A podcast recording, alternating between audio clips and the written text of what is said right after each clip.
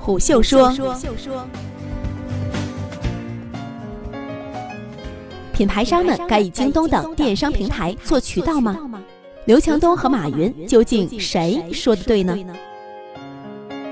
刘强东亚尔布力论坛一席话：品牌商应该取消电商部门，业界是不明觉厉。马云也隔空喊话了。马云的发言从字面看是针锋相对，不应取消，而是应该做得更强大，符合双方的定位。说起来，京东的 POP 平台已经很重要了，天猫超市开启也涉足自营，电商双强的战略在逐渐融合，只是侧重有所不同。从电商对品牌的角度来说，这一对电商余量的分歧，并没有字面上那么大。某种程度上是组团忽悠品牌商们。理论上，企业靠业绩说话，业绩最终呢是通过销售变现的。这一点马云说的没错，但是销售并不一定要以电商部的方式来运作，也可以通过专业的供应链服务商。这是刘强东想表达的意思。多年来的实践证明，大多数的传统品牌商做不好电商。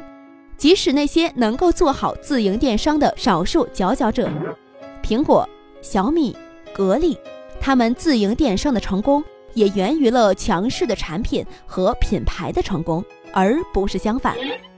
自营电商做不好，利润中心又做成了成本中心，应该开源节流。两位电商大佬对现状的判断，实际上又遥相呼应了。所以说，这不是一个抽象的自营电商 to be or not to be 的问题，而是对待特定的品牌商，根据自身的实际情况，电商部门投入产品权衡的问题。每个品牌商都有一个乔布斯梦，也是马云所描绘的理想状态。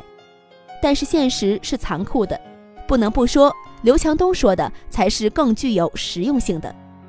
大多数的品牌商。不具备做好自营电商的能力，受到互联网的冲击，传统品牌商半推半就的去触网，方式主要有两种：一呢就是找电商代运营，二呢就是自建电商团队。代运营的问题先不谈，我们说说这自建的电商团队。问题经常体现在三个方面：部门定位太模糊，投入太大。没有合适的人才。首先，每个公司对于电商的定义有所不同，小的把电商视作是淘宝，大的一般野心勃勃的想要自建电商网站，标配由一个副总带队，兼营 C to C、B to C。那么品牌商呢？对其的战略定位，加之电商人才的昂贵，团队一般人数不多。我见过只有三个人的精干电商部门，虽然人少，但是业务挺多的。这样的电商部门实际上就囊括了传统企业的直销部、渠道部、数字经营部、品牌部、客服部等全面的功能。所以每一个副总级别的人基本上管不动这个摊子，没有办法协调对口部门，由小见大。那么我们再来看几个小 C 的例子，就知道这大 C 大 B 将要面临的问题，并且不是线性，而是几何级数的增长了。我的同学 A，坐标上海，温商二代美女，炒股亏了几十万，最近呢开始老实一点做生意了，从国外引进了一个乳制品品牌，在国内进行代理，家里的关系主要就是酒类的渠道，帮不上忙。准备从线上走起，即使他曾经每个月淘宝败了几万，其实啊搞不清楚电商部门的具体职能，一开始以为只要有修图的和客服的就行了，后来发现不行，得有运营、策划、渠道管理，有投放管理，东西还没有正式开始呢，团队就已经迅速膨胀了。年后情况如何呢？最近还没沟通，反正有点乱。我的亲戚 B，坐标湖南益阳，做茶叶生意，具有小城市小商人的互联网焦虑症，不懂得互联网，也不太懂得电商，只知道网上能卖东西，看到不少电商致富故事，觉得很有机会，想参与一脚，想要开淘宝，问我意见。我说电商圈啊，有句话叫做“五百万不入猫”，大意呢就是做天猫就必须有一个完整的团队，初期投入加准备金啊，至少也要百来万。然后把整个部门的职能和人员构成跟他说了一遍，我就静静地看着他惊呆的脸。我的朋友 C 坐标浙江慈溪，经营一家淘宝店，卖家居用品，连续两年每年的交易额呢是两千万上下。去年把公司卖掉了，你猜卖了多少钱？才不到八百万。平时看惯了互联网公司的估值模型，看这个数字简直是掉眼珠啊！合理吗？合理。一年净利润是一百五十万，五倍 PE 卖掉的。问他为啥要卖掉公司啊？累呀，又找不到一个接手的。招了三个总监进来，没一个能 hold 住。辞了两个，还有一个有点用。用他的话说，与其让他们瞎折腾，还不如他自己瞎折腾呢。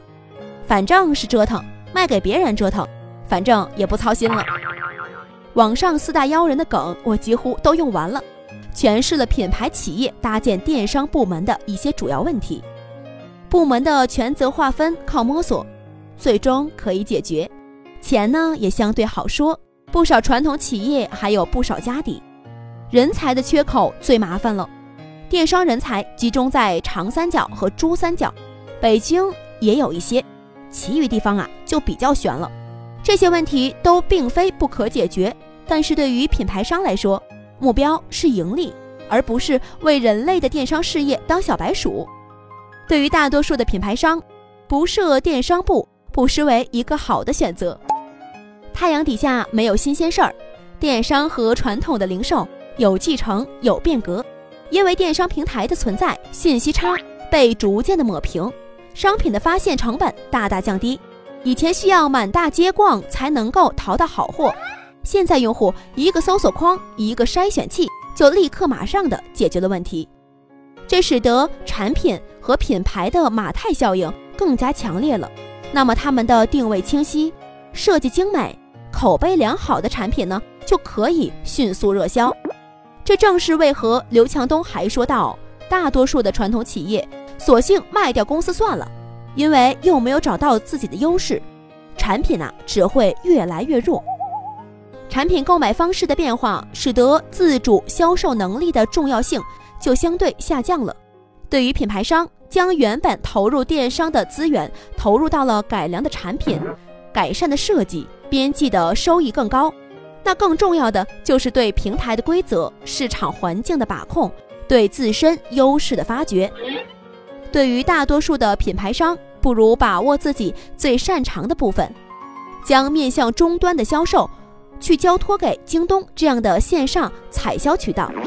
这个对于新产品，特别是新品牌来说，是一个较优的选项，一种轻资产、试错成本较低的运营思路。正所谓他山之石，可以攻玉。